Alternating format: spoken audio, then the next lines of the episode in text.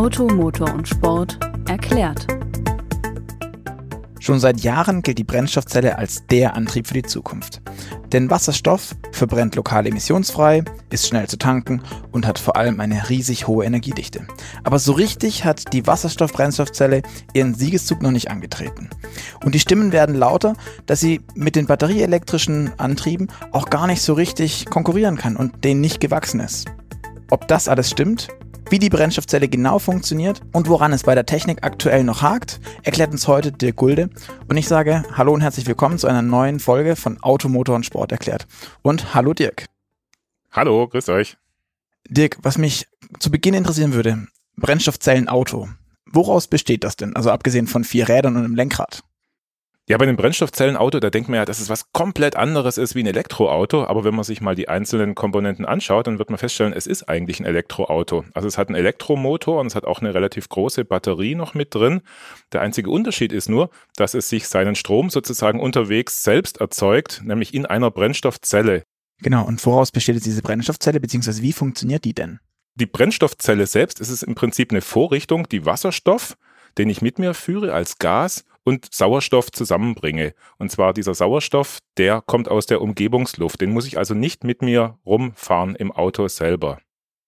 Und es ist dann quasi, was passiert da? Ein chemischer Prozess und dann entsteht da wie aus Zauberhand Strom. Ganz genau. Das ist im Prinzip eine kontrollierte chemische, ähm, ja, ein kontrollierter chemischer Prozess, eine Verbrennung. Man spricht auch von einer kalten Verbrennung, weil die Temperaturen nicht so hoch sind wie bei einer richtigen Verbrennung, wo ich einfach den Prozess unkontrolliert ablaufen lasse. Ähm, ja, und im Prinzip ist es aber trotzdem eine Oxidation. Also ich mache aus Wasserstoff und Sauerstoff mache ich danach H2O und meine Abgase, die dieses Auto produziert, ist im Prinzip dann reiner Wasser, reines Wasser. Also H2O gleich Wasser und eben Strom als Produkt, das genau. dann in die genau. Batterie fließt, beziehungsweise direkt in den Antrieb. Genau. So viel dazu. Aber jetzt ist ja die Speicherung von Wasserstoff. Wenn ich in Chemie richtig aufgepasst habe, ist Wasserstoff das kleinste Element, was wir haben und flutscht irgendwie immer überall durch. Ist es nicht wahnsinnig anstrengend und schwierig, diesen Wasserstoff überhaupt zu speichern, den ich da mit mir führen will, um ihn dann erst zu verbrennen in dieser kalten Verbrennung? Absolut richtig. Also das war auch lange Zeit ein Problem der ganzen Wasserstoffszene. Wasserstoff äh, kann man ja auch direkt in einem Motor verbrennen. Das hat BMW vor einigen Jahren mal gemacht. Also ich kann wie Benzin quasi in einem Hubkolbenmotor äh, den Wasserstoff verbrennen. Aber da war früher immer noch das Problem, ja, dass dieser Wasserstoff eben ganz gerne durch irgendwelche ja, Wände durch äh, diffundiert. Und deswegen braucht man da sehr, sehr aufwendige Tanks. Aber dieses Problem ist mittlerweile gelöst. Das sind so ähm, Kevlar verstärkte Tanks, wo der Wasserstoff mit 700 Bar reingepresst wird in der Tankstelle und da dann auch drin bleibt und nicht mehr ähm, durch die Wand durchdiffundiert. 700 Bar klingt nach einer ganzen Menge. Aber für mich ist nur die Frage, wo kommt denn der Wasserstoff überhaupt her, bevor ich ihn da reintanken kann? Das ist eben auch schon eines der Hauptprobleme, die du angesprochen hast, was ähm, die Nutzbarkeit des Wasserstoffs äh, betrifft. Ich muss diesen Wasserstoff natürlich vorher erstmal gewinnen. Da gibt es verschiedene Verfahren. Für die Elektromobilität äh, in Zukunft sehr, sehr wichtig wird äh, hauptsächlich die Elektrolyse. Die Elektrolyse ist im Prinzip nichts anderes wie äh, eine Brennstoffzelle in umgekehrt. Also das heißt, ich kann, äh, wenn ich, wenn ich Wasser nehme und ähm, eine Kathode und eine Anode reinhalte äh, und darüber Strom in dieses Wasser gebe, dann kann ich dazu, kann ich dafür sorgen, dass sich der Wasserstoff und der Sauerstoff wieder trennen. Also ich, ich, ich, ich nutze Strom, um, um Wasserstoff zu gewinnen und wenn ich diesen Wasserstoff mit Sauerstoff wieder zusammenbringe, dann bleibt wieder Strom übrig. Es ist also sozusagen ein ja, geschlossener äh, Energiekreislauf, wo ich meine Energie quasi in verschiedene Formen umwandeln kann. Aber so ganz geschlossen ist er nicht. Also ich habe ja bei einem, wenn ich das richtig weiß, bei einer Brennstoffzelle einen anderen Wirkungsgrad wie beispielsweise bei einem Elektroauto. Wie sieht es denn da mit, dem, mit der Ökobilanz aus? Und wenn man die beiden vergleicht, was passiert da? Das ist absolut richtig. Und das ist auch ein Argument, ähm, dass die Elektroauto-Befürworter, also die batteriebetriebenen Elektroauto-Befürworter immer wieder ähm, aufbringen. Und zwar ähm, wenn ich den Strom, den, äh, wenn ich eine Kilowattstunde erzeugten Strom direkt in eine Batterie speichere, komme ich damit doppelt so weit, als wenn ich den Strom erstmal nutze, um daraus Wasserstoff zu machen, diesen Wasserstoff ins Auto bringe, im Auto ihn dann wieder zu Strom umwandle und daraus dann den Motor antreibe, habe ich zweimal eine Energieumwandlung, also Verluste. Deswegen komme ich mit einem direkten, mit einem batteriebetriebenen Elektroauto komme ich doppelt so weit pro Kilowattstunde wie mit einer Brennstoffzelle. Das ist für die Ökobilanz und für die Energiebilanz natürlich nicht ganz so toll. Aber da kommen jetzt die Brennstoffzellenbefürworter wiederum mit ihrem ganz eigenen Argument. Und zwar sagen die dann, die Brennstoffzelle, die ist in der Lage, den den nicht speicherbaren Ökostrom, den wir heute ja schon in großen Teilen haben. Also allein im Jahr 2018 wurden 5 Terawattstunden Strom erzeugt, der nicht gespeichert werden konnte. Und wenn ich diesen Strom nutze und daraus Wasserstoff ähm, erzeuge, dann ist mir auch die, die Ökobilanz, der CO2-Abdruck egal, weil es auf jeden Fall besser, als den Strom gar nicht zu nutzen. Und quasi eben einfach nur in Wärme umzuwandeln oder eben das Windrad stillzulegen. Ganz genau, ganz genau. Da mache ich lieber was Sinnvolles draus, auch wenn die äh, Energiebilanz nicht so toll ist. Wie sieht es denn grob auch aus? Jetzt bei der ähm, Brennstoffzelle ist ein Katalysator drin. Ich meine, es ist Platin. Den haben wir auch in Auspuffen im Auto. Ähm, bei den Batterien, bei den Lithium-Ionen-Batterien haben wir Lithium, Platin, äh, Lithium, Kobalt und äh, andere seltene Erden oder einfach seltene teure Metalle, die irgendwie geschürft werden müssen und besorgt werden müssen und Salze. Ähm, Gibt es da irgendwie auch noch so einen, einen Punkt, wo du sagst, da ist die Brennstoffzelle im Vorteil oder ist es, ist es ebenbürtig? Also das war lange Zeit auch ein Problem der Brennstoffzelle, ähm, was die Produktion sehr teuer gemacht hat, weil ich sehr, sehr viel Platin gebraucht habe. Das ist mittlerweile aber gelöst, dieses Problem. So die äh, Beschichtung der Membran, äh, wo das Platin draufkommt, die ist mittlerweile, äh, kommt mit sehr, sehr wenig Platin aus, nur noch ein Zehntel von früher.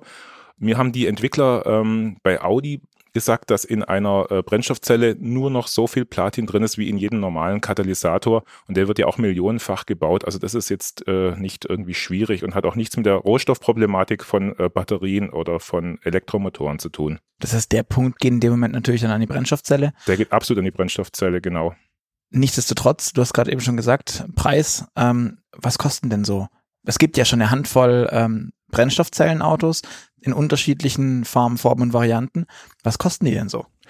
Also was die wirklich kosten, das verraten die Hersteller nicht. Ähm, ich kann Autos äh, von japanischen und von äh, koreanischen Herstellern kaufen. Die liegen dann so bei 70, 80.000 Euro. Aber man hört immer wieder, dass da der Hersteller auch nochmal ordentlich Geld mit reinsteckt. Momentan ist so ein Auto noch nicht äh, einigermaßen kostendeckend äh, herzustellen. Und es liegt hauptsächlich an der ganz, ganz aufwendigen Herstellungsweise dieser Brennstoffzelle.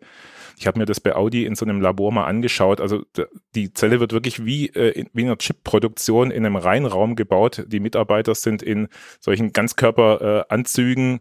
da darf äh, kein Partikelchen äh, rumschwirren. Die werden von Hand äh, gemacht auf, auf ganz, ganz aufwendigen Spezialmaschinen. Und um diesen Prozess mal äh, in einen Großsägenprozess ähm, ja, zu übertragen. Das ist die eigentliche Herausforderung. Im Prinzip müssen diese Brennstoffzellen im Sekundentakt von irgendeinem Fließband runterfallen und dann millionenfach eingebaut werden können, um sie günstig herzustellen. Und an diesem Punkt arbeitet die Industrie gerade. Okay, ein weiterer Punkt, warum man dem Wasserstoff vorwirft, dass er nicht zum Durchbruch kommt oder der, dem Brennstoffzellenautos, ist ja auch das Thema Infrastruktur. Wie sieht es denn da aus? Hat sich da in den Jahren drüber was gemacht oder stehen wir immer noch am Anfang? Also da stehen wir immer noch absolut am Anfang. Aber was ich so gehört habe aus den Wasserstoffkreisen, ist die Infrastruktur wirklich nicht das Hauptthema. Das wird ja gerne in der ähm, Öffentlichkeit so hingestellt. Das Hauptthema ist wirklich die Wasserstoffgewinnung und die günstige Herstellung der Brennstoffzelle selber. Wir haben momentan zwar nur 76 äh, Wasserstofftankstellen in Deutschland aber die könnten mit einigermaßen ja überschaubarem Aufwand von glaube einer Million pro Zapfsäule könnten die aufgebaut werden und darum kümmert sich momentan auch ein Konsortium, das nennt sich H2 Mobility. Da sind ganz viele ähm, große Player drin, wie Linde, wie Daimler, wie Shell und die haben sich auf die Fahnen geschrieben, bis 2023 400 Wasserstofftankstellen in Deutschland ähm, aufzubauen. Bis Mitte nächsten Jahres sollen es schon 120 werden. Also da tut sich was und das ist eben auch wieder dieses typische Henne-Ei-Problem wenn ich momentan noch kaum Autos habe, brauche ich auch kaum Tankstellen. Wenn ich kaum Tankstellen habe, äh, kauft sich keiner so ein Auto. Aber da wird auch dran gearbeitet. Dann haben wir ja auch noch den Punkt, das hatte ich eingangs gesagt, Wasserstoff hat eine unheimlich hohe Energiedichte. Ähm, wenn ich Wasserstoff tanke, was tanke ich denn da? Sind das 70 Liter, 80?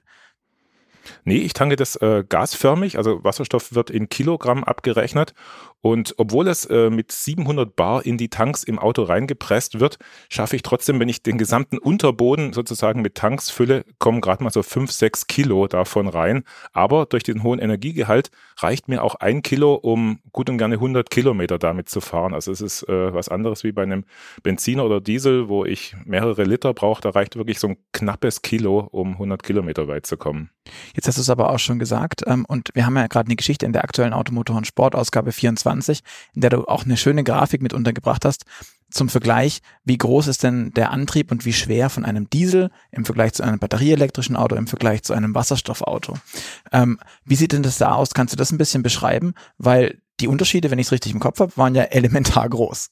Die sind elementar groß und wenn ich mir anschaue, oder wenn ich einen Vergleich ziehe zwischen einem Diesel, zwischen einer Brennstoffzelle und einem batteriebetriebenen Auto, also im Prinzip dem Lithium-Ionen-Akku als Energiespeicher, dann sehe ich erstmal, warum das Verbrennerauto jetzt 130 Jahre lang so erfolgreich war und äh, warum der Abschied von dem Verbrenner so schwer fällt, weil ich halt mit wenig Volumen und wenig Gewicht sehr viel Energie mit mir führen kann.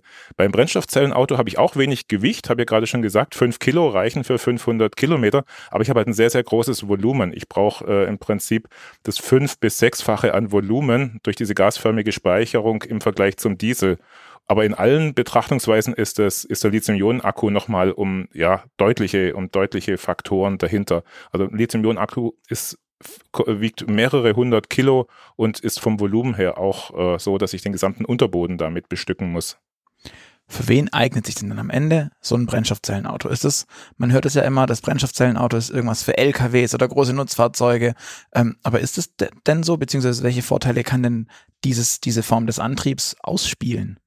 Ich sehe es wirklich genauso, dass es nicht für alle äh, Anforderungsprofile der richtige Antrieb ist. Also ich denke mal, in Zukunft werden wir äh, unterschiedliche Antriebe haben, je nachdem, für welches ja, Last- oder Nutzungsprofil das Auto gedacht ist. Die, das reine batterieelektrische Auto hat wegen seinem äh, Wirkungsgrad auf jeden Fall eine Daseinsberechtigung für viele äh, Fahrzeuge, die nicht immer auf Langstrecke gehen oder die, ja, die, die, die selten auf Langstrecke gehen, die keine schweren Lasten ziehen müssen. Dafür ist ein batterieelektrisches Auto äh, optimal. Aber dadurch, dass ich bei der bei dem beim ähm, Stromspeichern sehr, sehr viel Zeit brauche, ist es eben ähm, nicht für alle Anwendungsgebiete gleich gut geeignet. Und da ist eben gerade für die Langstrecke, für LKWs, wo es auf eine hohe Last ankommt und eine schnelle Tankbarkeit, da kann dann die Brennstoffzelle sozusagen einspringen. Also wir werden in Zukunft viele verschiedene Antriebsarten parallel haben. Nicht nur Brennstoffzelle oder Batterieauto. Es gibt ja auch noch das Thema äh, E-Fuels, also äh, ja, Kraftstoffe, die äh, auf alternative Art und Weise erzeugt werden. Also da wird es in Zukunft, äh, wird sich das Portfolio eher äh, erweitern. Kurzer Einschub von mir, wenn ihr was zu E-Fuels wissen wollt, klickt euch einfach in eurem Podcast-Player ein bisschen runter. Hier bei Automotor und Sport erklärt, haben wir nämlich auch schon eine Folge gemacht. Aber jetzt abschließend noch eine Frage an dich persönlich, Dirk. Was glaubst denn du? Wann kommt es zum Durchbruch vom Wasserstoff? Und vor allem, wie findest du eigentlich Wasserstoffautos? Gefällt dir das? Bist du schon gefahren? Also ich bin schon Wasserstoffautos gefahren und ich muss sagen, ich bin total begeistert davon, weil es wirklich die Vorteile aus verschiedenen Welten zusammenbringt. Die Vorteile der Verbrennerwelt und die Vorteile der Elektrowelt. Und ich glaube schon, dass wir ähm, in Zukunft auch mit dem Wasserstoffauto rechnen können. Allerdings noch nicht so schnell wie jetzt mit dem batterieelektrischen Auto. Da kommen ja alle Firmen momentan oder sind schon gekommen mit ihren Modellen. Es wird in den nächsten paar Jahren wird es eine gigantische Modelloffensive geben. Und da muss man dem, der Brennstoffzelle noch ein bisschen Zeit lassen. Also wenn ich mir die Firmen und deren Zeitpläne so angucke, dann sind die momentan noch im Kleinserienbereich, äh, auch wenn die äh, Asiaten teilweise schon äh, Serienmodelle anbieten. Aber das sind, die werden ja in geringeren Stückzahlen angeboten. Ich denke mal so ab 2025 könnte es stückzahlmäßig ein bisschen aufwärts gehen und so richtig den ganz großen Durchbruch für den Massenmarkt, den äh, erwartet eigentlich niemand vor 2030. Okay. Dirk, vielen Dank für all die Einblicke. Vielen Dank, dass ihr zugehört habt. Das war Automotor und Sport erklärt. Ähm, und wir hören uns in zwei Wochen wieder. Wieder am Donnerstag mit der nächsten Episode. Bis dahin freuen wir uns, wenn ihr uns einen Kommentar hinterlasst bei iTunes oder uns Feedback hinterlasst sonst. Ihr könnt uns beispielsweise eine Mail schreiben und ganz zum Schluss, die eifrigen Hörer werden es wissen, hier noch eine kleine, ähm, ja, ein Goodie für euch. Wenn ihr nämlich auf www.motorpresse-aktion.de slash AMS geht, könnt ihr eine kostenlose Ausgabe, ein quasi ein Mini-Abo für euch nach Hause bekommen. Kostet nichts, kommt frei nach Hause. Ich finde, das ist eine faire Sache. Ich wiederhole nochmal, das ist www.motorpresse-aktion.de slash AMS. Ich sage nochmal danke dir, Dirk. Ja, danke euch fürs Zuhören und bis zum nächsten Mal. Tschüss.